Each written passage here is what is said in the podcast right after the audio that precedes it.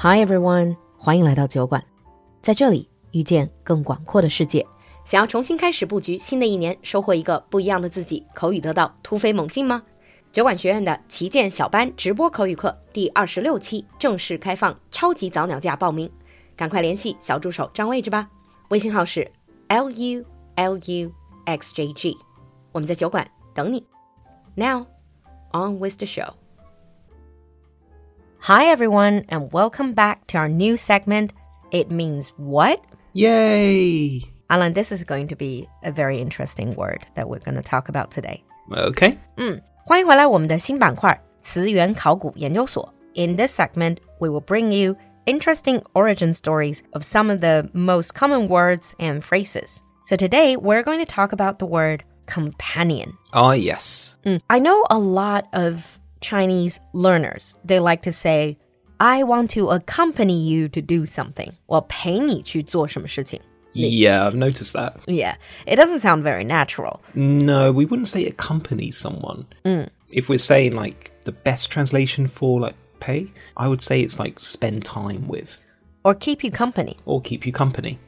但不管是 company 还是 accompany，都和这个词有点关系，就是 companion， Yes. 也就是同伴这么一个意思，就是可以陪伴你的人。Sometimes we also say pets are our companion. Oh, exactly. It's someone you spend time with. That's it. And where does this word come from? Because it's very different from like friends or family. Well, yeah. It's actually from two words, two Latin words. Com, I think you can probably recognize what that means. Come is, uh, I think in Latin, used to be written as C U M, Yeah, or C O M. C O M, C U M, which means with, together. Yeah. So combine, for example. Companion 前面这个 C O M 它的意思有和，就是 with Yep. 在一起的这个意思。Companion, It comes from the Latin word panis. penis. Not that. Oh, P A N I S. That's it. Let me think. Pen. Oh, yes, yes. Does it actually mean bread? Yes. Ah, 面包。 Yeah. Panis means bread or can just mean food in general. 因为法语的那个面包就是 pan，英文里写出来是 pain 这个词，p a i n， Yeah. 啊、估计也是这个根儿，对吧？ Exactly. So, for example, in French, you know, pan au chocolat, chocolate croissant.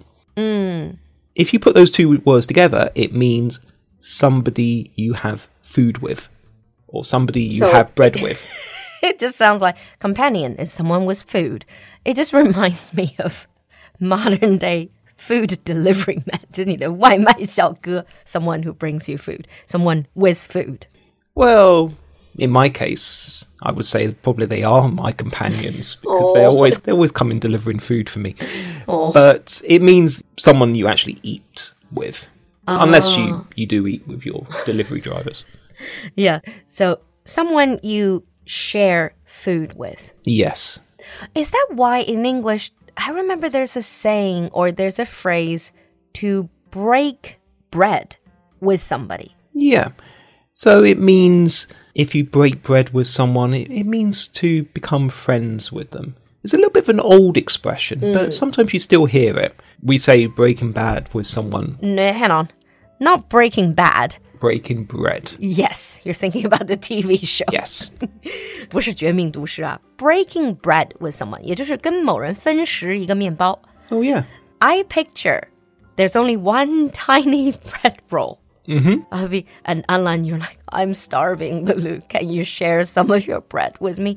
And now tear it into two pieces and I'll give you some so that you don't starve to death. Oh, exactly.